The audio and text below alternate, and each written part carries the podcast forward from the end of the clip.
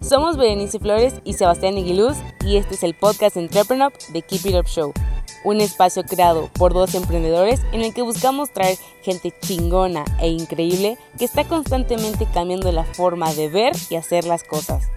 Cada martes, jueves y sábados podrás escuchar un nuevo episodio donde encontrar información clave que te ayude a impulsar tus ideas, tu empresa, pero sobre todo tus sueños.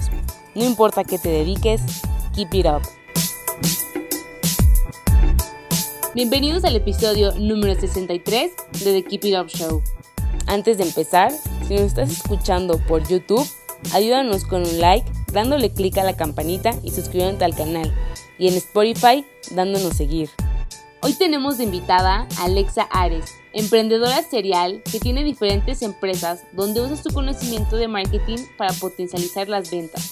Hablaremos con Alexa sobre la importancia de introducir tus pasiones en tu emprendimiento, cómo volverse un emprendedor multidisciplinario y los diferentes paradigmas mundiales respecto al decir no.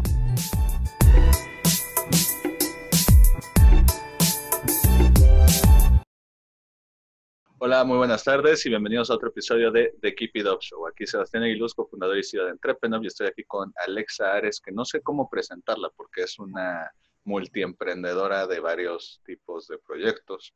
Ha cofundado varios de ellos y no tienen nada que ver uno con el otro. Entonces, hola Alexa, ¿cómo estás? Hola Sebas, muy bien. ¿Y tú? Bien, también, gracias. Oye, pues mira, empecemos ahora sí que contigo. Cuéntanos el origen secreto que te ha llevado a emprender varias cosas.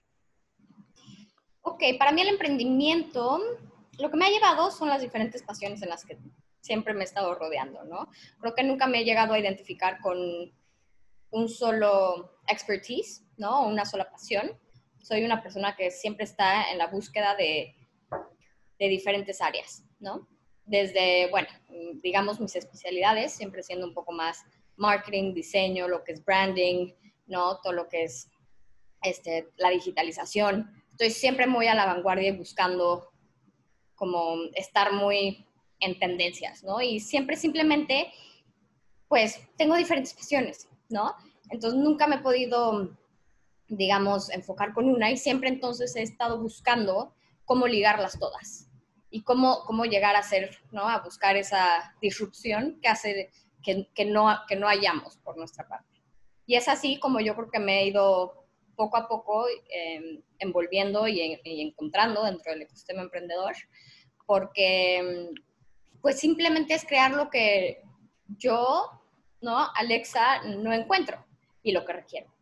Entonces, un poco, pues yo diría así es como, como entré en este mundo. Yo empecé, este, pues estando dentro del mundo de, de las artes, del diseño, y poco a poco me he metido, siempre he sido alguien que está muy metida en, en la creación, digamos, de negocio, ¿no? Y la, gestión estratégica, me encanta la parte estratégica, pero siempre lo tenemos que complementar eh, con muchas otras variantes. Y es así como creo que entré a conocer el, el, ecosistema y el mundo del emprendedor, ¿no? Porque requieres más allá de saber de negocios o ser creativo. Es como una perfecta sinergia entre innovación, creatividad, espontaneidad, eh, pero al mismo tiempo, pues, o sea, te tienes que aventar, ¿no? Es algo que tú dices, ay, sí, soy, soy emprendedor porque abriste tu stand de limonadas, ¿no? Pero una vez que estés ahí, empiezas a ver que es todo un mundo y que de verdad, digamos, es una forma de ser. Ser emprendedor es un lifestyle, es, va más allá de abrir o no un negocio, sino que es algo que tienes que, forma parte de tu personalidad tienes que salir y ser más allá de, de, o sea, tienes que romper paradigmas, tienes que salir de tu zona de confort, conocer gente, abrirte, ¿no? Al cuestionarte a ti mismo, cuestionar a tus ideas y creo que, bueno, simplemente es algo que siempre ha ido conmigo, siempre yo soy una persona que para todo me cuestiono. ¿no? El porqué de las cosas. Y creo que eso es lo que ha generado que dentro del mundo del emprendimiento, digamos, pues, ¿no? Pueda salir adelante. Porque siempre, siempre, siempre tienes que ver hacia atrás y decir, ¿por qué estoy haciendo esto? ¿Cuál es la razón de ser? ¿No? What's your why? Y si ese mismo por qué se relaciona con tu negocio o con tu proyecto. Si, si, si tu mismo, si tu mismo por qué personal está ligado con el porqué de tu marca. Súper bien. Y, por ejemplo, en, en, el caso de varios emprendimientos que tienen varios giros, ¿cómo le haces para encontrar un why de cada uno de ellos? Para mí es simplemente preguntarte cuál es tu why, qué te define a ti como persona, cuáles, qué son tus pasiones, ¿no? Y con base a eso definir con tus diferentes ramas, ¿no? ¿Qué quieres cambiar de eso, ¿no? Desde, por ejemplo, a ti, Seba, ¿no? Te define todo el tema de, pues, primero de emprendimiento, ¿no? Pero más allá de eso es, pues, ¿qué quieres? ¿Quieres conectar con la gente, ¿no? ¿Quieres conocer, o sea, gente, hacer amigos? ¿Quieres profundizar en las historias, ¿no? Porque eso es lo que te llena, te llena ese networking, te llenan estas historias. Y entendiendo eso de ti, entendiendo por qué a ti eso es algo que te enriquece como persona, lo puedes aplicar a tu negocio y puedes hacer que todo eso se haga con base a tu modelo, ¿no? Entonces, al llenarte a ti primero y definir dentro de tus pasiones y dentro, dentro de tu expertise, qué es lo que te hace a ti, Luego lo puedes ahora sí que escalar y replicar dentro de tu negocio, pero tienes que encontrar a ti primero para poder encontrar tu negocio. Súper bien. Oye, Alexa, y mira, la vida de los emprendedores, la vida en general, está llena de altibajos y me imagino que muchas veces cuando tienes varios proyectos al mismo tiempo, a veces hasta estos altibajos se juntan, ¿no? Eh, ¿Cómo le haces para lidiar? Así que batallan diferentes frentes y que no se afecte una a la otra yo diría que mi primer consejo para que no se empalmen esos proyectos o estas diferentes áreas es, primero que nada, enfoque, ¿no? Mucho enfoque y mucha claridad. Y secundario a esto, también agendar, ¿no? Tener muy claro de qué vas a trabajar y cuándo vas a trabajar, ¿no? Yo en mi caso tengo mi agenda llena, o sea, soy saturada, pero siempre digo, de los lunes de 11 a 2 voy a trabajar en este proyecto. Luego tengo juntas, todo, todo, todo. Y no soy una persona estructurada al grado tal de ser muy cuadrada, pero me he tenido que obligar para poder ser productiva. De lo contrario, tu cabeza nunca está en algo en concreto. Entonces, si eres una persona que eres, yo le llamo multi-potentialite, que tienes, pues, estás por todos lados, lo primero es tienes que ser consciente del enfoque y es decir, me tengo que enfocar en esto y hoy solo tengo un proyecto. ¿No? Trabajar sobre eso y acabando, bueno, pasas hoja y puedes decir, bueno, sigo, ¿no? Dedicándole tiempo a los demás. Sin embargo, es súper importante el enfoque, tener claridad, siempre tener la cabeza. No puedes tener la cabeza en tres, cuatro, cinco proyectos, pero sí los puedes manejar. Y la clave también aquí es el equipo. Necesitas contar con un equipo excelente, que sea igual que tú, multidisciplinario, que te entienda, ¿no? Porque a veces es muy difícil, em, porque parece que estás abriendo cinco negocios al mismo tiempo y dices, ¿no? Pareces que estás este, balanceándote por todos lados. Entonces, tienes que también tener un equipo multidisciplinario, pero con mucho enfoque, que te entienda, que te apoye y que te, siempre te esté, digamos, empujando, ¿no? A, sacar adelante las cosas, pero con un orden y una estructura. Súper. ¿Cómo encuentras el balance entre me tengo que enfocar y tengo que y quiero seguir abriendo nuevas oportunidades? O sea, cuando te das cuenta, podría meter un nuevo, podría empezar un nuevo proyecto, o sea, porque ya bajo la carga de lo otro, o, o simplemente, híjole, quiero hacer esto, pero, pero ni tiempo tengo, ¿no? Mira, yo antes, y antes me refiero a este, principios de este año, era la que aceptaba cualquier proyecto, casi casi que me quería meter a todo, ¿no? Pero a raíz de mucha reestructura y, y pensar, ¿no? Cómo puedo ser la más productiva dentro de esto en poco tiempo, yo decidí que es cómo me funciona a mí. No puedo llevar más de cuatro proyectos al mismo tiempo, o clientes, o proyectos, o, o digamos, diferentes, digamos, cuatro pasiones, ¿no? Entonces, si una oportunidad se presenta de este estilo nueva, tengo que valorar, ¿no? Si vale la pena y si vale la pena reemplazarlo por uno de los proyectos que tengo. Y si lo tengo que reemplazar, obvio no se trata de cerrar libro y dejarlo ¿no? en el buró, sino cómo puedo entonces delegar esto que tengo para que siga avanzando, pero que no me tome tiempo ni enfoque. Entonces, yo, yo, Alexa, hasta ahorita lo que hago es decir, bueno, tengo siempre mis cuatro pilares, porque cuatro es mi número favorito, eh, y ves cómo me funciona a mí, ¿no? Y decir, tengo estos cuatro pilares, tengo el tiempo para dedicarle a mi manera a estos cuatro proyectos, pero si entra algo nuevo, tengo que aprender a o descartar o delegar o simplemente también, o sea, tengo, me he generado este año de un muy buen equipo de socios o partners, ¿no? Donde también he aprendido que no todo lo puedo abarcar yo, ¿no? Entonces simplemente, bueno, si eres un cliente que aunque me interese, pero no tengo los tiempos o no tengo el, digamos, la capacidad, simplemente lo redirijo con alguien que sé que va a ser el, va a atender ¿no? a los clientes o va a llevar a cabo este proyecto de la mejor manera, donde yo ya no me involucro, pero em, puedo a lo mejor seguir de una u otra manera colaborando, ¿no? Perfecto. Durante los últimos años se ha mencionado mucho que hay que tratar de evitar el multitasking o hasta la multiprofesión. ¿Tú qué les dirías a las personas que opinan eso? Yo creo que no. Que siempre no se trata de enfocarte o no, ¿no? Yo tengo una, digamos, por eso yo, yo me especializo dentro del tema del branding. ¿no? Justo acabo de hacer un, artículo que habla de cómo el branding es el equivalente a un director de orquesta, ¿no? Por ejemplo, un director de orquesta es alguien que a lo mejor no es un especialista, digamos, en el violín, en el cello, en el piano, ¿no? Más conoce de todo y tiene un conocimiento global, ¿no?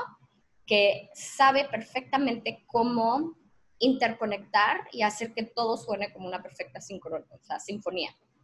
Entonces, creo que hay personas, ¿no? Hay personas que pueden ser eh, los expertos en el cello y es completamente válido, y hay personas que pueden ser los directores de orquesta, que es completamente válido. Hay gente como tú, como yo, que a lo mejor tenemos múltiples pasiones, múltiples, em, pues somos multidisciplinarios, ¿no? Y lo único que tenemos que aprender a hacer ahí es a dentro del multitasking a cómo ser organizados y cómo sacar adelante las cosas con un enfoque, pero con claridad, ¿no? Donde se vale. Y tienes también que aprender a decir, no voy a profundizar tanto como profundizaría un artista de cello, ¿no? Pero tengo los conocimientos suficientes y tengo al equipo, por eso yo creo que es súper importante esta parte del equipo. Tengo en mi equipo a este profesionista eh, en piano, en, violín, ¿no? Que sé que ellos van a sacar esto adelante sin yo tener que estar llevándolo a cabo, ¿no? Más supervisando y llevándolo eh, hasta que sea una perfecta sincronía, ¿no? Entonces, un poco aquí mi, recomendación, digamos, es que si tú tienes esta personalidad, ¿no? De multitasker o de, querer abarcar todo y, que simplemente todo te llena, ¿no? es completamente válido, es completamente viable, ¿no? Simplemente te tienes que hacer de un muy buen equipo que te compense, ¿no? Donde tú puedas poner, posicionarte en un lugar donde, entonces, donde tú puedas estar, digamos, metiendo tu cuchara, ¿no?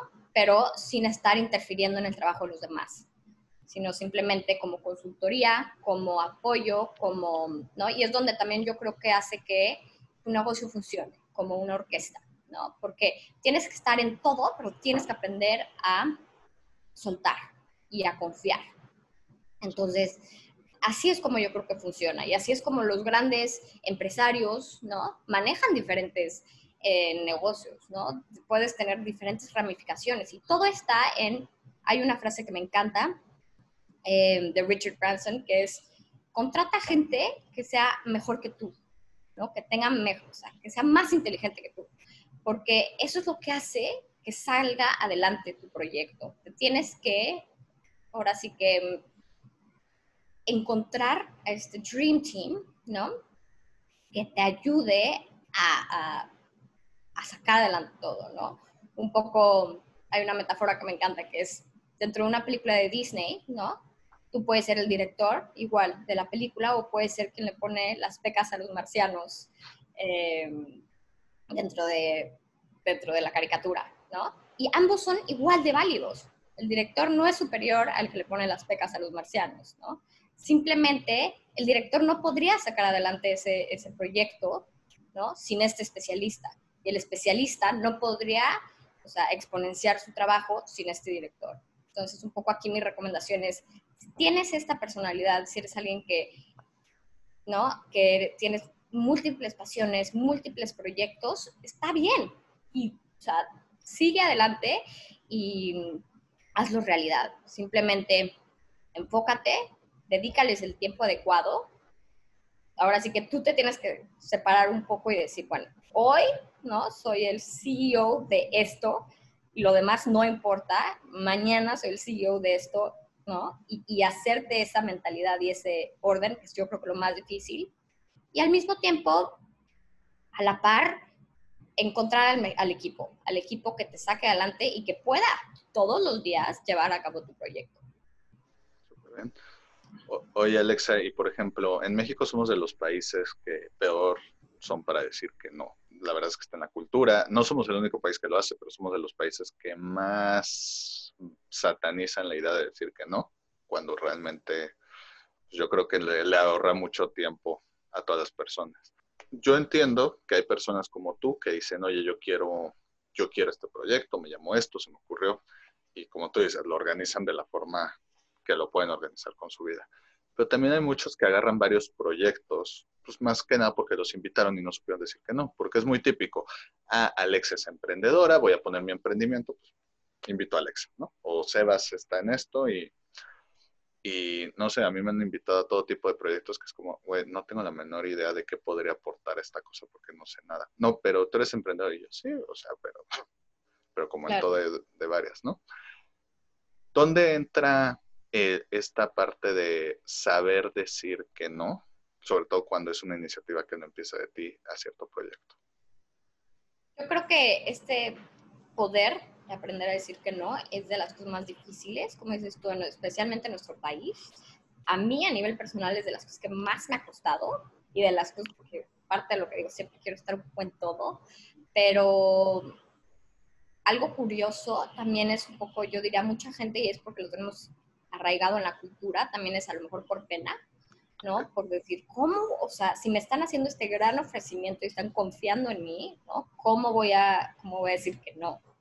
Entonces, por ejemplo, algo bien interesante es que últimamente he estado trabajando con muchos clientes em, del norte de Europa, ¿no? de Dinamarca, em, de Estonia, todos estos lugares donde la cultura es completamente diferente, ¿no? Y es impresionante cómo no pasa nada, ¿no? No pasa nada si no dices, si dices no. ¿no? Al revés, a lo mejor nosotros lo podemos tomar como ofensa, ¿no?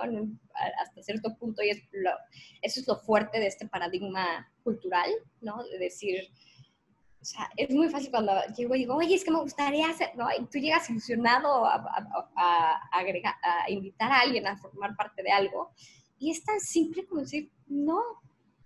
Y dices, ay, no me lo esperé, ¿no? Pero al mismo tiempo no pasa nada.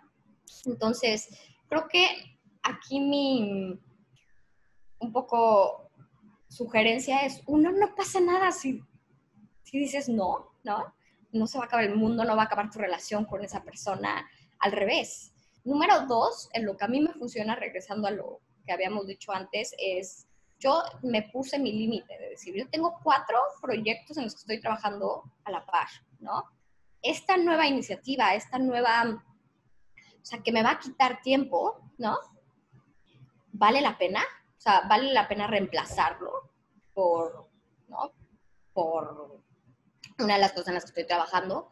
O algo también donde he aprendido en este, en este tipo de casos a cambiar, también cambiar el mindset, es un poco a decir, ok, a lo mejor no puedo ser parte de este equipo al 100%, pero yo tengo muy claro, por ejemplo, que tengo de dos a cuatro horas a la semana que lo dedico a consultorías, ¿no?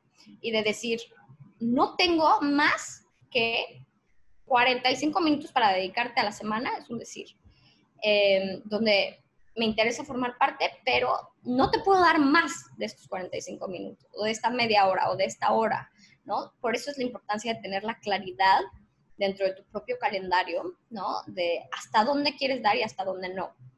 Entonces, se cambia un poco el switch, ¿no? Donde a lo mejor para la gente que cuesta decir no, a lo mejor no es un no, pero da tus condiciones. Decir, ok, me puede interesar, pero mis condiciones son, solo le voy a dedicar tanto tiempo a la semana, o voy a tener estas métricas, o voy a tener estos alcances. Y de aquí no esperes más de mí, ¿no? Porque mucha gente, parte de lo que es en México, es que esperan que simplemente subes al barco y digas, bueno, ¿no? Ahora es mi bebé también, ¿no? Y decir, pues a lo mejor no va a ser mi bebé, voy a ser la niñera, ¿no? Un poco en esta analogía. Entonces, hasta cierto punto, si quieres, tienes que aprender a decir que no, número uno, no tener miedo a decir que no. Y si, es, si valorar, si es algo que te interesa, que le quieras dedicar el tiempo, que en, yo creo que en estos casos, en la gente que tiene muchos proyectos, eh, lo más valioso es el tiempo, ¿no? A mí no me dan, no me dan los días. Yo, ¿qué más quisiera que duraran 48 horas, ¿no? El día. Entonces, tienes que definir de, de este día, ¿no? ¿Cuántas horas vas a trabajar y en qué se los vas a dedicar? Entonces, si encuentras esos huecos de decir, bueno, solo porque es un proyecto que de verdad me interesa, que quiero colaborar, decir, bueno, ok, valoro, pero entonces tengo estos alcances, ¿no? este tiempo, esos resultados, y eso es mi aportación, pero no esperes que esté, digamos, all in. Perfecto. Oye, Alexa, y por ejemplo, hace rato mencionabas de el cambio de paradigma del no en comparación de varios países. Digamos que tú has podido aprovechar sobre todo la época, porque varios de tus emprendimientos los puedes hacer tan bien en México como en España que has vivido, en otros países, porque pues uno, se basan en servicios y dos, porque pues, es, la buena época para aprovecharlo, ¿no? ¿Qué otros tipos de paradigmas te has dado cuenta lidiando con clientes de todos los diferentes países? Cosas que damos por sentado en México, pero que es como, ah, mira, en esta otra parte es opuesto. Es muy curioso porque sí, este último año he estado lidiando, nunca he sido tan internacional como lo he sido en este último año, ¿no? Desde sea, primordialmente, hoy por hoy estoy trabajando con gente en España, en el norte de Europa, lo que platicábamos, especialmente en Dinamarca, y primordialmente en Malasia, ¿no? En Asia. Trabajando con muchos clientes, ¿no? Desde el norte de Europa, gente en Malasia, eh, que es la primera, mi primer acercamiento, ¿no? tratando con, con, gente en Asia y con gente de, pues ahora sí que de diferentes nacionalidades y también liderando equipos de diferentes nacionalidades y todo completamente remoto. Entonces, lo primero yo diría que, digamos, mi primera sugerencia y las cosas en las que he visto muy diferente son la comunicación, es súper importante entender la cultura y de dónde se viene, cuál es el origen de la gente, para poder entender cuál es la mejor forma en la que puedas comunicar con este tipo de, equipos, ¿no? Me pasa muchísimo, por ejemplo, lo que les contaba, con gente de Alemania, ¿no? O, los, o, o gente de, de, los países nórdicos, que todo es súper on point, súper directo, súper estructurado, con mucha profesionalidad, ¿no? Todo súper calendarizado, ¿no? Con, tengo llamadas y es impresionante con este tipo de gente. No puedo, no pueden durar más de 15 minutos, ¿no? Y todo es por mail, por el menos contacto humano físico, ¿no? Podemos, estoy generalizando un poco a nivel cultura, pero, pero, pero sí se nota mucho más. Y luego trato con mucha gente que es más latina, o por ejemplo me pasa con italianos, ¿no? Donde es al revés, se necesita mucho más contacto humano, ¿no? Y estar presente y estar supervisando. Cuando muchos dicen, déjame, déjame hacerlo, confía en mí, ¿no? Y, y yo lo saco. Y hay otro tipo de gente que es, necesito que estés arriba de mí, quiero, necesito que me supervises, necesito que me, que me des todas las herramientas y que estés detrás de mí, ¿no? Y ambas son completamente válidas. Y por eso una de las sugerencias que yo siempre tengo es, cuando estás contratando o estás trabajando con equipos, em, también es importante leer a las personas, ¿no? Inclusive si puedes, hay muchos tests de personalidad que te explican cómo son la, la gente. Entonces, em, entender eso te hace entender mucho más cómo es la mejor forma de trabajar con este tipo de gente y qué es lo que ellos necesitan, ¿no? Más que qué es lo que tú necesitas, es cómo, qué necesitan ellos para ser lo más productivos y lo más eficientes, ¿no? Entonces, eso yo creo que es algo de los de los diferentes cambios en los que me, he enfocado, ¿no? A mí, por ejemplo, me pasa mucho al principio. Venimos de una cultura que es mucho más em, cálida, ¿no? Y nos gustan las llamadas, nos gusta ahora sí que el chisme, el, el, small talk, ¿no? Y yo llegaba con estos clientes, yo esperando echarme mi café de, ¿no? de una hora y me decían, no, no, o sea, on point, ¿qué necesitas? Es como, no, pero a ver, ¿cómo estás? ¿No? Como, no, no, no, no tengo tiempo para contarte cómo estoy, ¿no? O sea, y al principio a lo mejor hasta uno siente feo porque dices, ay, es como que le caigo, más, le caigo mal, ¿no? Pero no, la verdad es que te das cuenta que son diferentes personalidades, son diferentes culturas, son diferentes pues, approaches y están bien, ¿no? Una no está mal y la otra no está bien, simplemente son diferentes. Yo creo que esta es una de las cosas que me he enfocado y la otra a lidiar con también, ahorita que está todo, ¿no? La globalización, es muy impresionante. También me pasa que me tengo que aprender a poner altos, ¿no? Porque yo tengo mis o sea, llamadas con clientes en Europa, es, o sea, son siete horas más, pero luego con clientes en Asia son 12 o 11 horas de diferencia. Entonces, hay veces donde trabajo todo el día. Es impresionante, porque no es lo, eso es parte de ser un emprendedor, es que no vas a la oficina de 9 a 6, ¿no? Sino que estás de una u otra manera siempre estás conectado, siempre tu cabeza está en el negocio, en, en las ideando, conectando ideas, gente, ¿no? Y eso también puede llegar a ser muy cansado, ¿no? Entonces, sí recomiendo que a pesar de ser un emprendedor, empieces a estructurar para decir, bueno, ¿cuál es mi, o sea, 9 to 5, ¿no? ¿Cuáles son mis horarios, ¿no? Ya en mi caso, yo digo, yo sé que yo no trabajo de 9 a 5, de 9 a 6, ¿no? Yo trabajo, es un decir, de 9 a 12 y luego tengo break para otras cosas, luego eh, trabajo de, ¿no? de 4 a 6, luego tengo break y luego me voy de 10 a, a 12 ¿no? de la noche, casi, casi. Depende mucho, pero es la única forma en la que también te puedes hacer espacio para ti, para tus hobbies, para tus actividades, ¿no? Y simplemente estructurar ese calendario, ¿no? Creo que a mí es lo que me ha hecho toda la diferencia del mundo, ¿no? El decir, tengo tiempo para mis amigos aquí. Y al principio, ah, por ejemplo, una de las cosas que me pegó mucho, esto es más a nivel eh, amigos, ¿no? Recién empezamos con todo esto. Eh, yo les decía, no, a unos amigos que tengo en Asia, les decía, ay, hay que hacer una llamada, ¿no? De catch up, ¿no? Para, para platicar y ver cómo estamos. me decían, agéndame. Y yo, ay, qué poca, o sea, ¿cómo, que te, ¿cómo te voy a agendar para que me haga, o sea, para tener una llamada amigable, ¿no? Pero luego hasta cierto punto lo entendí, entendí el, la necesidad de, porque si no, yo creo que es uno de mis consejos, es, estés, lo, estés haciendo lo que estés haciendo, enfócate al 100%. Si estás trabajando en tu negocio, enfócate al 100%. Si estás con tus amigos, enfócate al 100%. Si estás con tu familia, enfócate al 100%, ¿no? Porque si no, uno estás con el amigo, pero estás con la cabeza aquí, inclusive volteando en la compu trabajando aquí, o con, los, ¿no? con la familia, pero en el celular, pero recibiendo llamadas. O sea, enfócate al 100% en lo que tengas que hacer. Hay gente que le funciona así, hay gente que no, pero primero a mí me cayó gordo cuando me dijo, oye, schedule me. Y yo, ay, ni que fueras el presidente, ¿no? Pero llegó un punto donde lo entendí y dije, ¿sabes qué?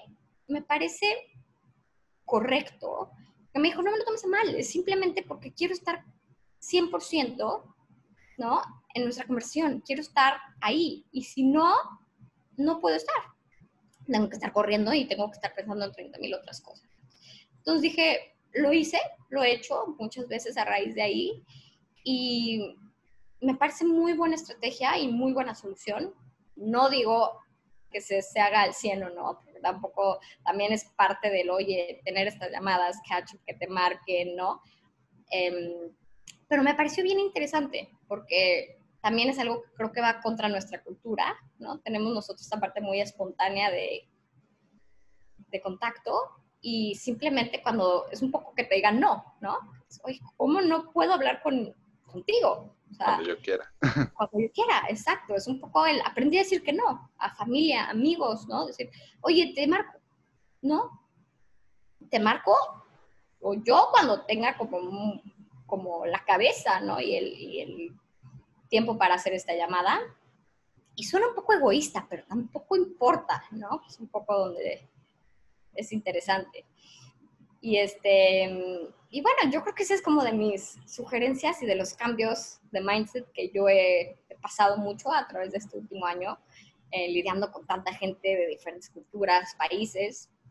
Y pues es bien interesante porque al final lo que tú tienes que hacer es tu propia sopa, ver qué te sirve, qué no te sirve, pero siempre con una, un mindset ¿no? Y una mente abierta, decir, no importa, no me voy a tomar nada a pecho, ¿no? Es lo que a ellos les funciona. Y simplemente ver cómo, cómo cuadrar, ¿no? Y qué, qué tomas para tú incorporarlo en tu vida y qué no. Súper bien. Oye, Alexa, y bueno, para ir terminando, a todos los invitados de The Keep It Up Show les pedimos tres sís y tres nos para emprendedores. Básicamente tres cosas que un emprendedor debe hacer sí o sí y tres cosas que debe evitar como la peste. Tres mandamientos, tres pecados capitales. ¿Cuáles serían los tuyos? Bueno, em, en este caso para mí es una pregunta muy difícil. Los tres mandamientos y tres pecados para un emprendedor.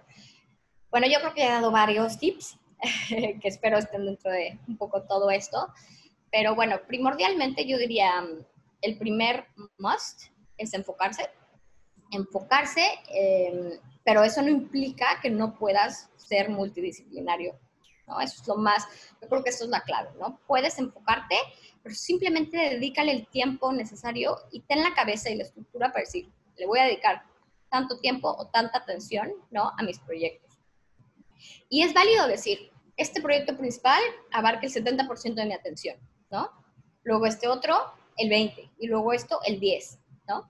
Pero tener eso muy en claro y que siempre, y, es un poco el, lo peor que puede ser es no esforzarte, ¿no? Entonces, aunque todas las semanas le dediques una hora a tu proyecto, aunque sea un side business o un side hobby, ¿no? Pero con el tiempo, esa, esa hora se van a convertir en 10, se van a convertir en 100, ¿no? Y va a ir avanzando tu proyecto. Entonces, yo creo que es importante esa, esa mm, claridad mental, ¿no?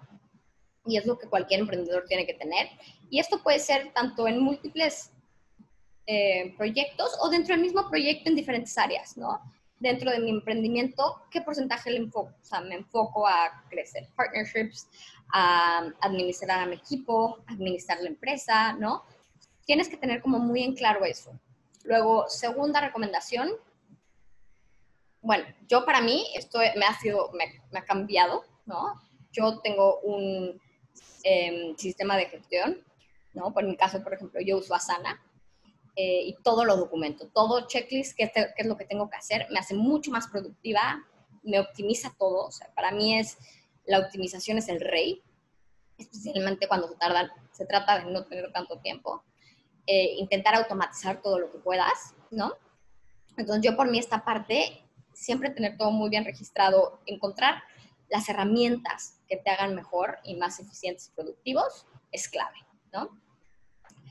Tercero, em, equipo. O sea, yo sé que es una cliché, yo sé que todo el mundo lo dice, todo el mundo en el emprendimiento es, tienes que tener tu Dream Team. Pues sí, sí lo tienes que tener, porque tú solo no puedes, ¿no?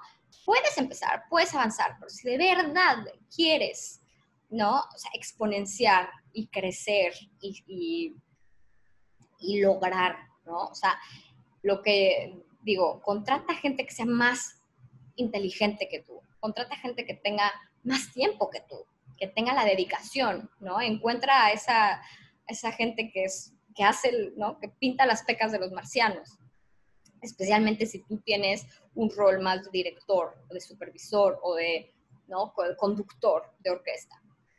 Entonces yo creo que estas son mis tres musts, ¿no? Equipo, herramientas ¿no? De, de organización y enfoque.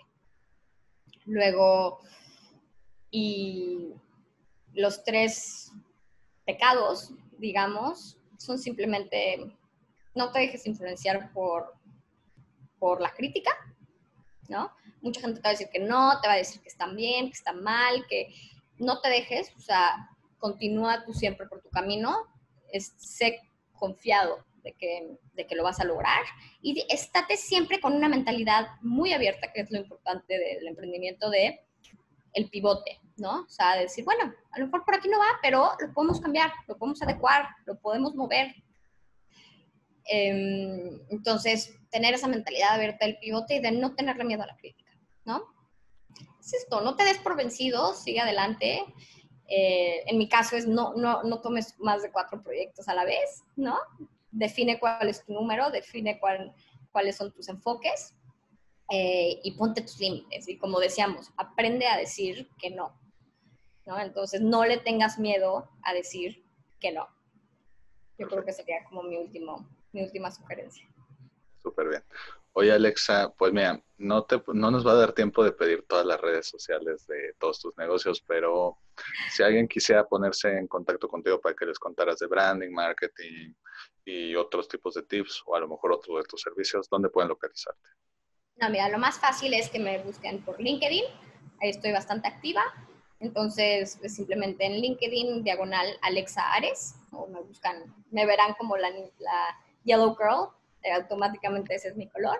Entonces, cuando entren y busquen Alexa y salga la que sale de amarillo, esa soy yo. Perfecto. Oye, Alexa, pues nada, te quiero agradecer por tu tiempo. Espero te lo hayas pasado también como nosotros y como dice el programa, keep it up. Will do. Gracias. Un abrazote.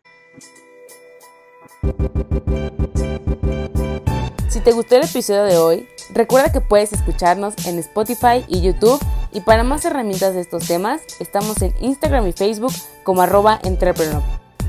Si quieres seguir a nuestro invitado de hoy, te dejamos en la caja de descripción sus redes sociales y datos de contacto.